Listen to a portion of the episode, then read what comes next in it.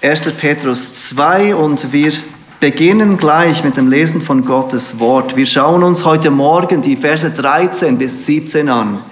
1. Petrus 2, wir lesen ab Vers 13 bis und mit 17.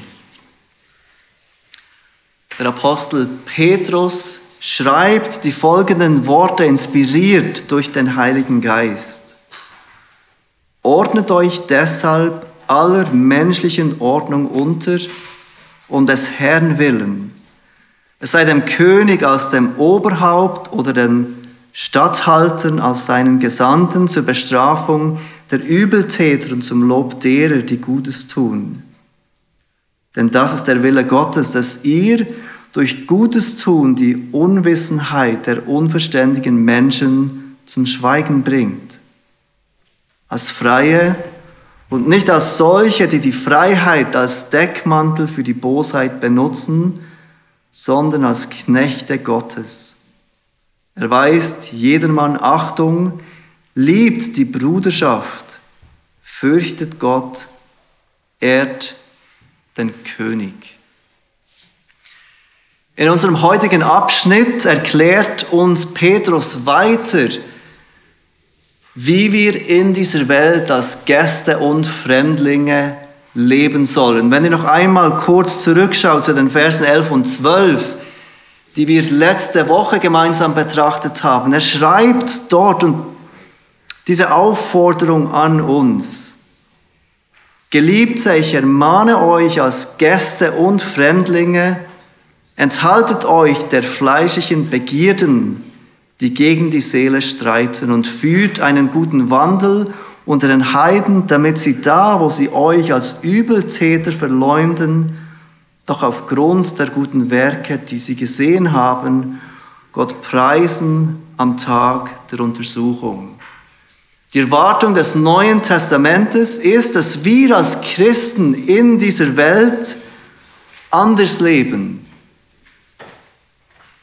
dass wir inmitten dieser Welt leben, dass wir beobachtet werden durch die Menschen um uns herum.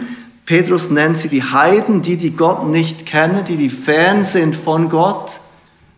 Die Erwartung ist, dass wir innerhalb und unter diesen Menschen sichtbar leben,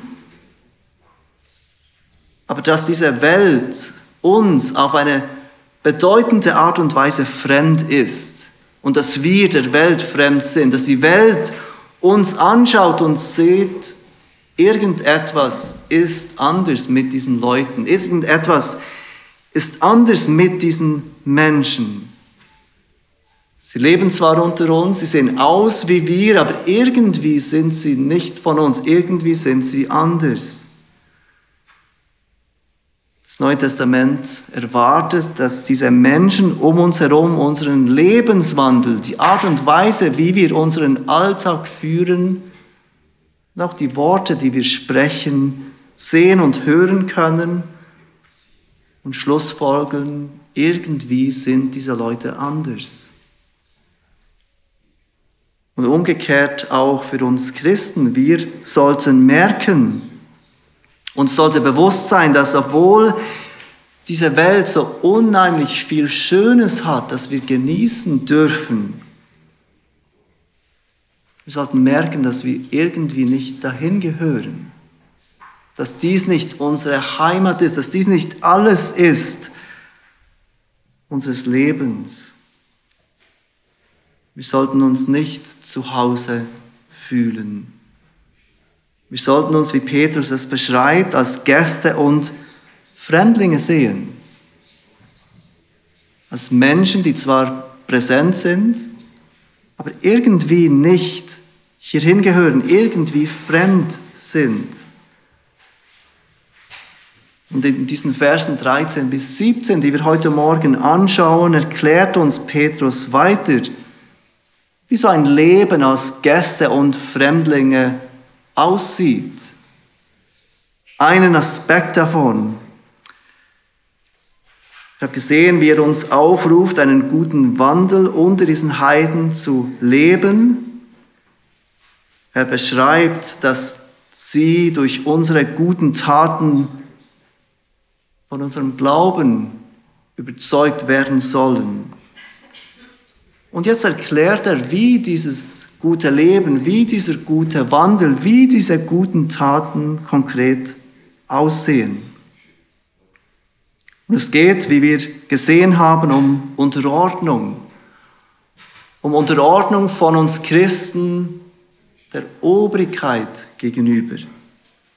Und wenn ihr kurz weiterschaut, dann seht ihr, dass auch in den nächsten Abschnitten es immer wieder um Unterordnung geht, dass wir Christen uns unterordnen sollen, den Autoritäten, die Gott über uns gestellt hat. Vers 18, ihr Hausknechte, ordnet euch in aller Furcht euren Herren unter, nicht nur den Guten und Milden, sondern auch den Verkehrten. Wieder geht es um sich unterordnen. Dann Kapitel 3, Vers 1. Gleicherweise sollen auch die Frauen sich ihren eigenen Männern unterordnen, damit, wenn auch etliche sich weigern, dem Wort zu glauben, sie durch den Wandel der Frauen ohne Wort gewonnen werden. Seht ihr, wie Petrus diesen guten Wandel, zu dem uns die Bibel aufruft, beschreibt? Wir sollen uns unterordnen. Und in der Art und Weise, wie wir mit Autorität umgehen, soll die Welt erkennen, dass wir anders sind. Dass etwas in uns anders ist. Offenbar sieht Petrus ein großer und wichtiger Teil dieses guten Wandels, zu dem er uns aufruft genau in dem, in dem sich unterordnen unseren Autoritäten. In Vers 11, wir haben es kurz noch einmal gelesen, hat er uns dazu aufgefordert, dass wir uns den fleischlichen Begierden enthalten. Und ist es nicht oft im Zusammenhang mit Autorität, wo wir diese fleischlichen Begierden besonders spüren. Wenn uns irgendeine Autorität sagt, du darfst das nicht, oder ich will, dass du das machst und unser Innerstes sträubt sich dagegen. Wir wollen uns nicht sagen lassen, was wir tun sollen oder was wir nicht tun dürfen. Unsere innerlichen Begierden, diese fleischlichen Begierden, die Petrus beschrieben hat, die werden besonders dann aktiv, wenn es um Autorität, Unterordnung geht. Und deshalb gilt auch seine Aufforderung, diesen fleischlichen Begierden uns zu enthalten in diesem Zusammenhang. Und wir müssen erkennen, dass nicht jede Reaktion von unserem Innen der Autorität gegenüber gut ist. Und unsere Reaktion, die oft als erstes kommt, hinterfragen. Der Abschnitt heute Morgen fängt an mit diesem Befehl.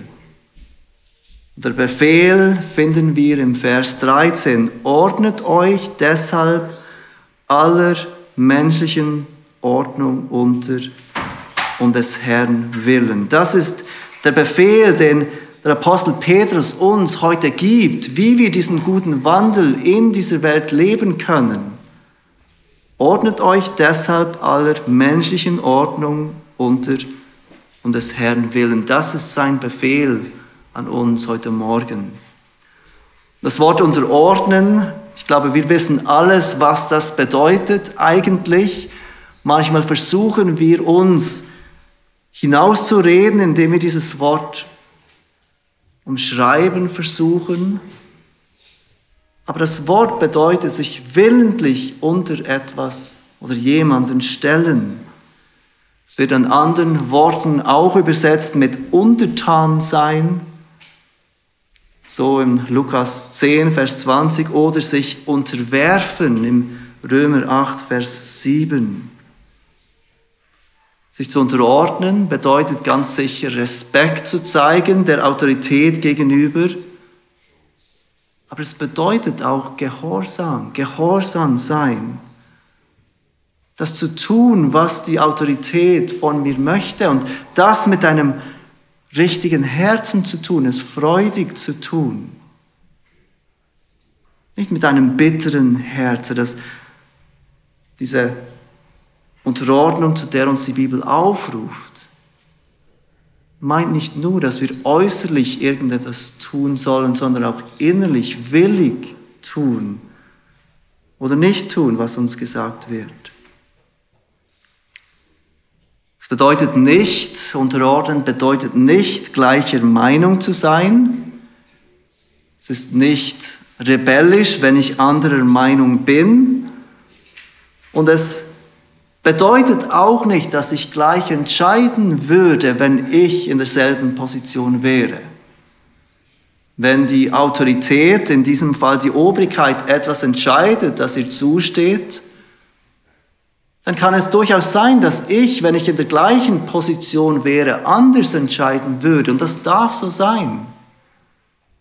Das bedeutet nicht, dass ich mich nicht unterordne, wenn ich nicht gleicher Meinung bin oder gleich entscheiden würde bedeutet auch nicht, dass wir die Autorität nicht beeinflussen dürfen oder ihr Denken und Handeln zu ändern versuche. Besonders bei uns in einer Demokratie haben wir ganz viele Möglichkeiten, wie wir Einfluss nehmen können und Dinge ändern können, sogar Gesetze ändern können. Und das ist alles möglich, auch im Zusammenhang mit, der, mit dem sich unterordnen.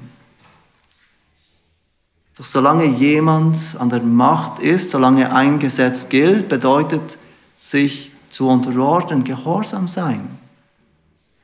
Das zu tun oder das nicht zu tun mit einem willigen Herzen, was diese Autorität verlangt.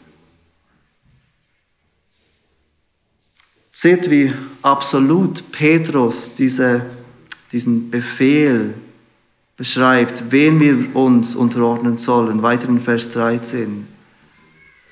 Er sagt, aller menschlicher, unter menschlicher Ordnung. Aller menschlicher Ordnung. Das Wort, das bei uns mit menschlicher Ordnung übersetzt ist, bedeutet eigentlich Schöpfung etwas, das geschaffen wurde.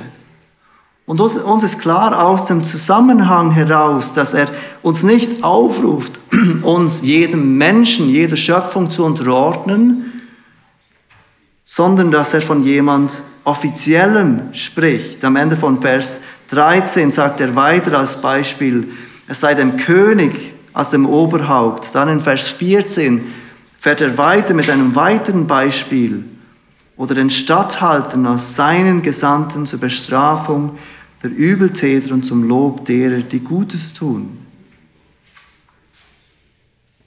Petrus ruft uns auf, uns jeder menschlichen Autorität zu unterordnen, gehorsam zu sein.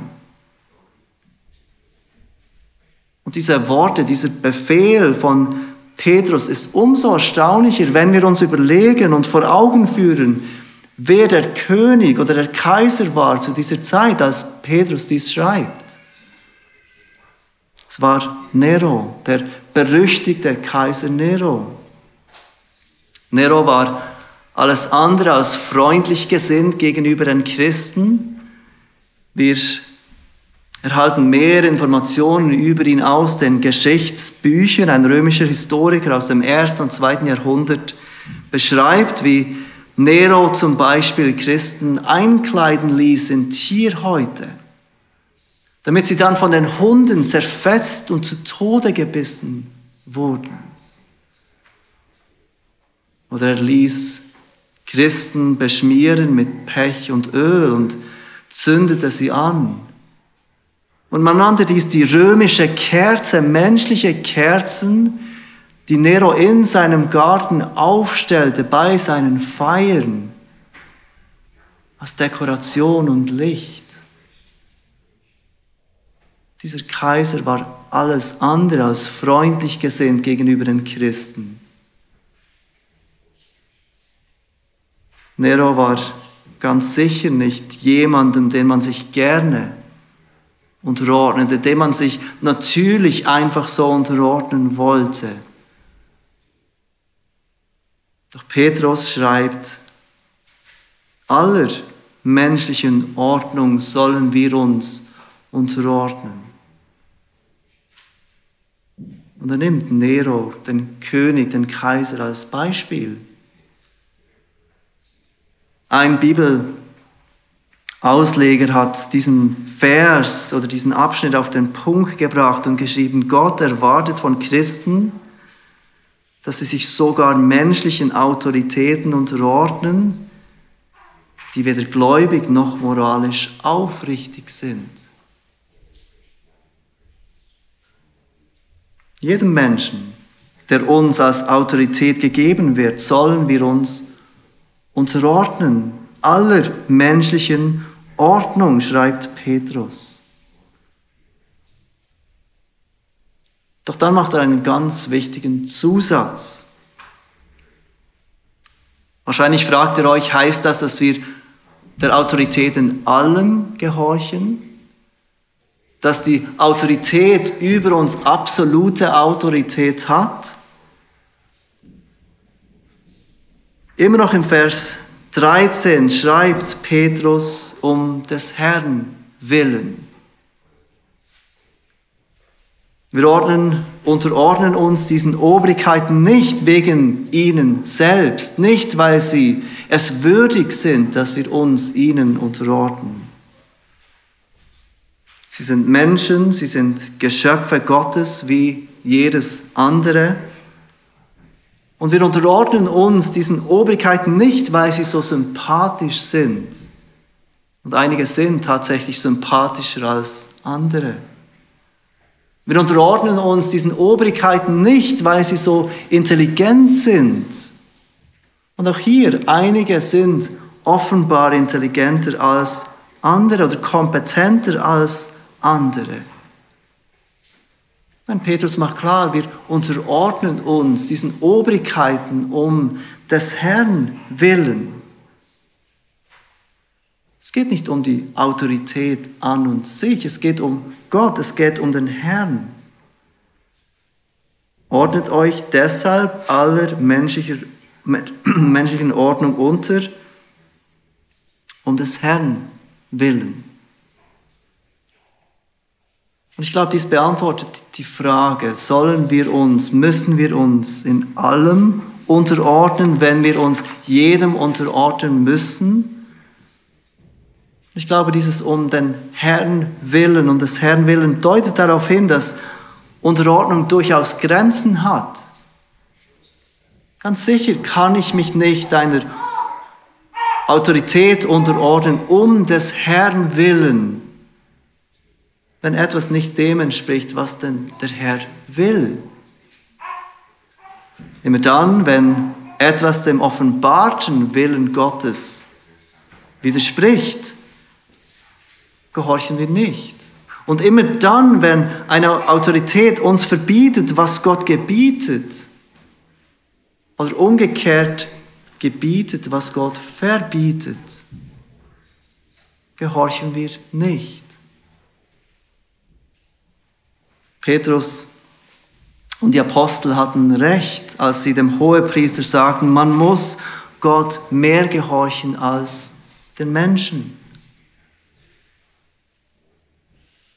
Aber wann immer die Obrigkeit nicht, wann immer wir der Obrigkeit nicht Folge leisten, dann sollten wir sicher sein, dass wir dem Herrn gehorchen, dass es wegen dem Herrn ist. Und nicht einfach, weil uns etwas nicht passt, weil uns etwas unangenehm erscheint. Der Befehl, den Petrus uns gibt, Ordnet euch deshalb aller menschlichen Ordnung unter, um des Herrn willen. Das ist der Befehl von ihm an uns heute Morgen. Dann gibt er uns in Vers 15 eine Begründung. Weshalb ist das so wichtig mit dieser Unterordnung? Vers 15, denn das ist der Wille Gottes, dass sie durch Gutes tun die Unwissenheit der unverständigen Menschen zum Schweigen bringt. Das ist der Wille Gottes, das ist es, was Gott will von dir und mir. Wir sollen einen guten Wandel führen, wir sollen uns aller menschlichen Ordnung unterordnen, damit die Unwissenheit der unverständigen Menschen zum Schweigen gebracht wird. Damit diese Menschen nichts gegen uns aufbringen können, damit sie uns nicht vorwerfen können, wir würden uns auflehnen gegen Obrigkeiten oder gegen das Gesetz. Mit den unverständigen Menschen beschreibt Petrus Nichtgläubige. Menschen, die Jesus nicht kennen, Menschen, die Jesus nicht nachfolgen. Und er meint dies nicht despektierlich. Vielleicht, vielleicht bist du heute Morgen hier und du glaubst nicht an Jesus Christus als dein persönlicher Herr und Retter. Vielleicht bist du nicht Christ. Und wir sind froh, bist du hier. Du bist herzlich willkommen bei uns. Und diese Worte, die Petrus hier braucht, um diese Nichtchristen zu beschreiben, sind nicht despektierlich. Er sagt nicht, dass Nichtchristen nicht intelligent sind.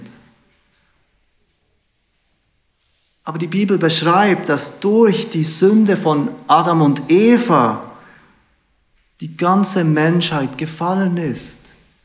Und dass jeder Aspekt unseres Menschseins mitgefallen ist, Schaden genommen hat durch den Sündenfall. Und auch unser Verstand hat Schaden genommen. Der Mensch, tot in seiner Sünde und getrennt von Gott, erkennt Dinge nicht mehr so, wie er sollte. Er erkennt Dinge nicht mehr klar.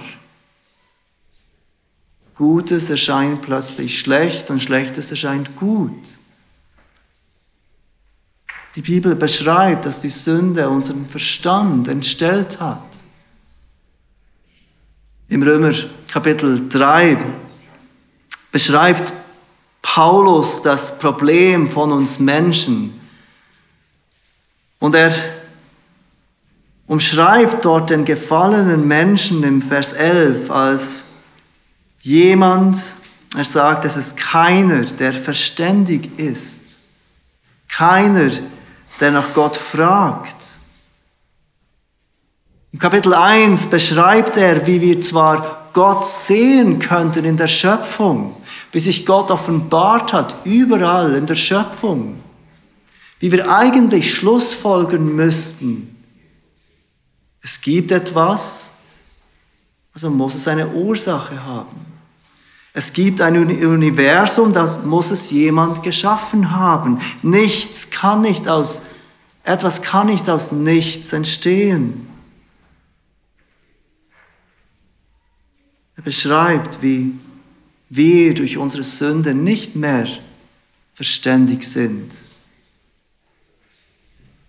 Und so braucht es dieses Werk der Gnade in deinem Leben, der Heilige Geist muss dein Verstand erneuern und erleuchten, damit du eine klare Sicht der Dinge hast. Und solange dies nicht geschehen ist, solange du deine Schuld vor Gott nicht eingesehen und bekannt hast, solange du nicht auf Jesus Christus vertraust als deinen Herrn und Retter, der für die Vergebung von unserer Sünde gestorben ist, bleibt dein Verstand finster. Das gute und reine Gesetz Gottes ist dir ein Dorn im Auge. Aber die Sünde, die uns Menschen entstellt und schadet, ist dir eine Freude. Wir Christen aber, wir sollten, so wie uns Petrus aufruft, die Unwissenheit der unverständigen Menschen zum Schweigen bringen. unser Leben, unsere Art und Weise zu leben, unsere Worte, die aus unseren Mündern kommen, sollen den Menschen um uns herum keinen Grund geben, dass sie sich nicht mit Gott auseinandersetzen. Unser Leben, unsere Lebensweise soll Menschen einladen, sich mit diesem Gott der Bibel auseinanderzusetzen. Unser Leben soll ein sichtbares Zeugnis sein von unserem Glauben und auf diesen vollkommen weisen und guten Gott hinweisen. Könnt ihr euch die Kraft dieses Zeugnisses vorstellen, wenn wir uns einmal diese Christen im ersten Jahrhundert vorstellen? Wenn sie sich trotz dieser Widerstände, trotz der Ablehnung, die sie dafür entschieden, sich mit einem demütigen Herzen dieser Obrigkeit zu unterordnen nicht bitter zu sein gegen sie,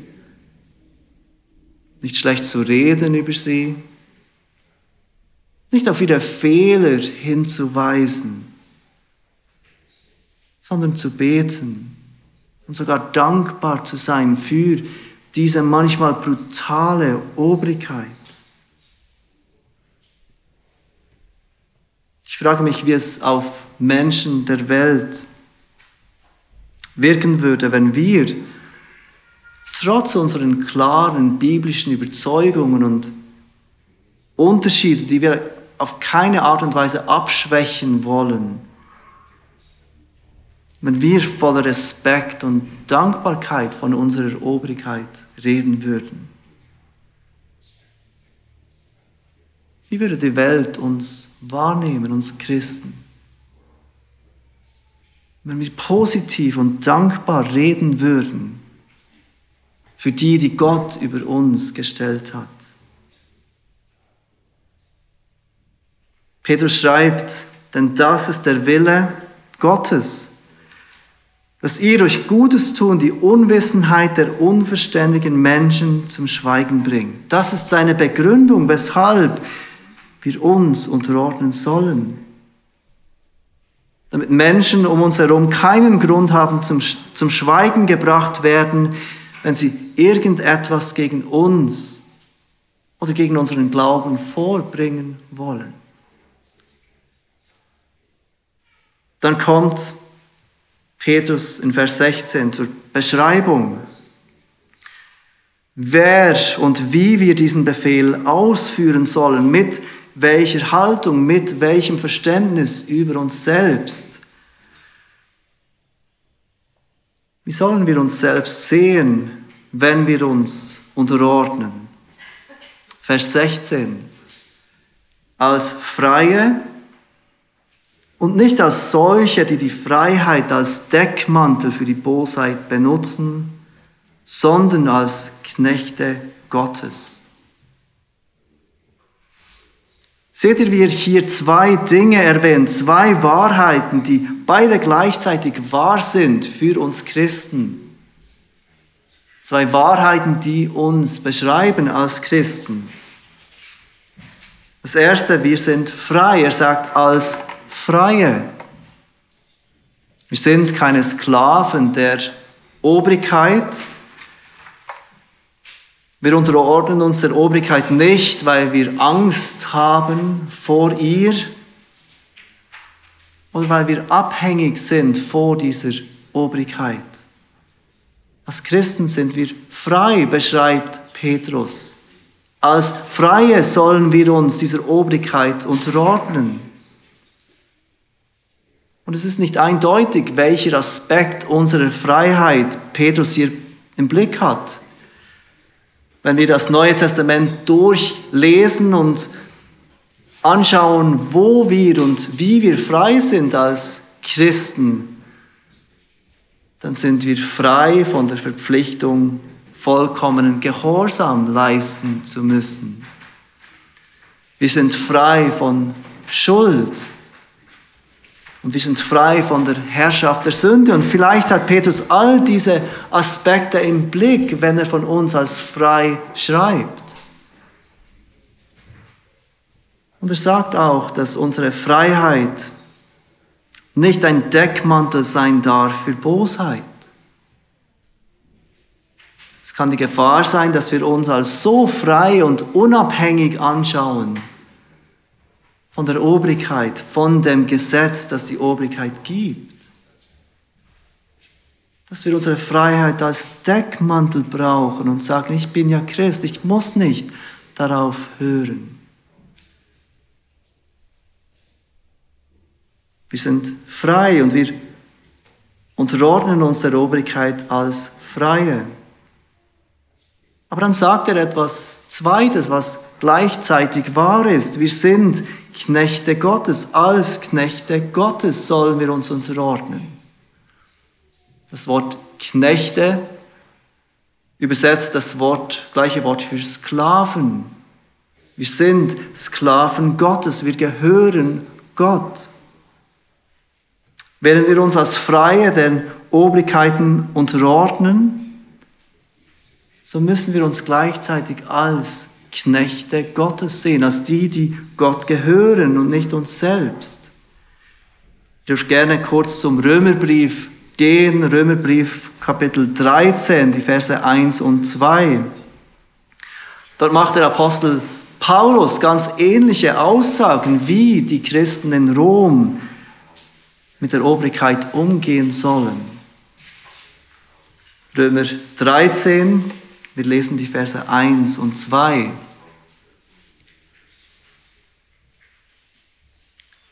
Jedermann ordne sich den Obrigkeiten unter, die über ihn gesetzt sind. Denn es gibt keine Obrigkeit, die nicht von Gott wäre, die bestehenden Obrigkeiten aber sind von Gott eingesetzt.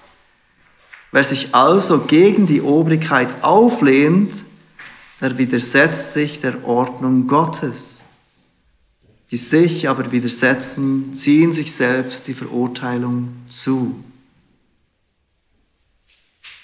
Wir unterordnen uns der Obrigkeit nicht primär wegen der Obrigkeit an sich, sondern weil Gott weil wir uns Gott unterordnen wollen, weil wir uns sehen als Menschen, die zu Gott gehören.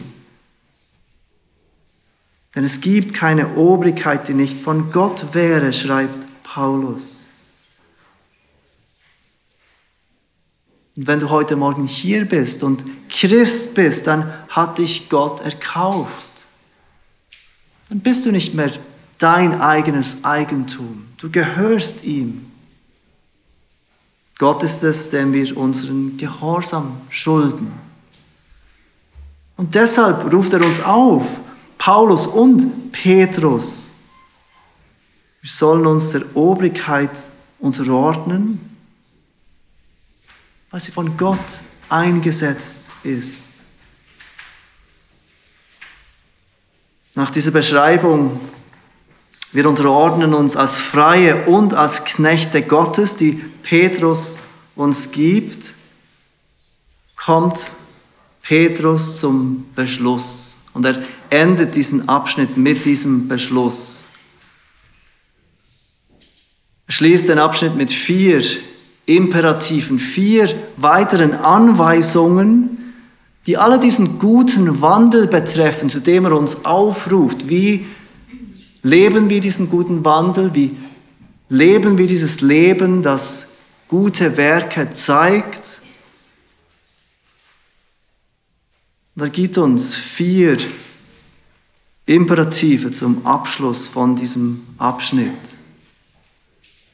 Unsere Lebensweise zeigt, nicht nur, zeigt sich nicht nur im Umgang mit der Obrigkeit, die er gerade beschrieben hat, sondern auch im Umgang mit allen Menschen. Schreibt in Vers 17 vom 1. Petrus 2, erweist jedermann Achtung, liebt die Bruderschaft, fürchtet Gott, ehrt den König. Sind hier vier Personen bzw. Personengruppen, die Petrus aufzählt. Zuerst sagt er jeden Mann, es ist nicht schwierig zu verstehen, was er damit meint. Jeder Mann ist jeder Mann, jede Person, jeder Mensch. all die Menschen, mit denen du täglich zu tun hast, all die Menschen, die dir begegnen in deinem Alltag. Dann beschreibt er die Bruderschaft und damit meint er Christen, die Gemeinde, die Geschwister im Glauben. Nicht nur Brüder, sondern Brüder und Schwester. Dann erwähnt er Gott. Und als viertes den König, die weltliche Obrigkeit. obwohl dies in der deutschen Übersetzung nicht herauskommt, braucht er für die erste Gruppe und für das letzte, also für jeden Mann und den König, zweimal das gleiche Verb. Wir sollen jeden Menschen, einschließlich allen Obrigkeiten, ehren, sagt Petrus. Sie mit großem Respekt behandeln, jeden Mann und die Obrigkeit. Jeder Mensch ist im Bilde Gottes geschaffen. Und egal, ob wir mit ihnen übereinstimmen, egal, ob wir die gleiche Ansicht haben oder nicht, egal, ob sie uns freundlich gesinnt sind oder nicht, wir sollen sie ehren, mit Respekt behandeln, ihnen Achtung erweisen. Erweist jedermann Achtung, ehrt den König. Dann beschreibt er die Bruderschaft, die Familie des Glaubens und er sagt, wir sollen sie lieben. In Kapitel 1, Vers 22 hat er bereits geschrieben, liebt einander beharrlich und aus reinem Herzen. Und jetzt sagt er noch einmal im Kontext dieser Beziehung zur Welt, liebt die Bruderschaft, liebe deine Geschwister im Glauben. Und dann als letztes kommt Gott. Und was ist sein Befehl in Beziehung auf Gott? Fürchtet Gott. Er ist der, der über allem thront. Er ist der, der die Obrigkeit eingesetzt hat. Er ist der, der jeden geschaffen hat, den wir ehren sollen. Er ist der, der gerecht richten wird und er uns zur Verantwortung ziehen wird, wie wir mit der Obrigkeit umgehen. Aber er ist auch der, der die Obrigkeit zur Verantwortung ziehen wird, wie sie regiert haben. Fürchtet Gott. Liebe Geschwister, wie wir mit der Welt umgehen, wie wir mit Obrigkeit umgehen, wird wahrgenommen von der Welt, wird wahrgenommen von den Menschen um uns herum, die sich aufgrund von deinem und meinem Leben ein Bild machen von, was es heißt, Christ zu sein. Und noch weiter, die sich ein Bild machen von unserem Gott an den wir bekennen zu glauben.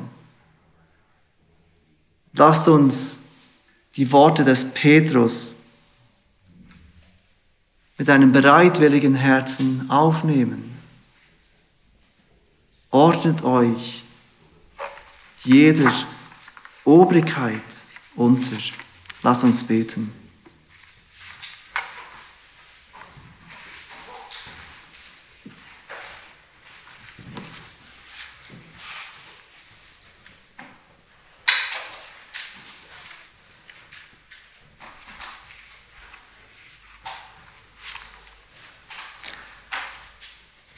Vater, wir bitten dich, dass du uns hilfst, dass unser Leben ein Zeugnis sein dürfen, dass die Art und Weise, wie wir leben, in Beziehung zur Obrigkeit und wie wir sprechen über die Obrigkeit,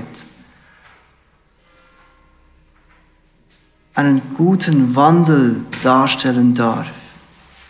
Denn Menschen sehen können,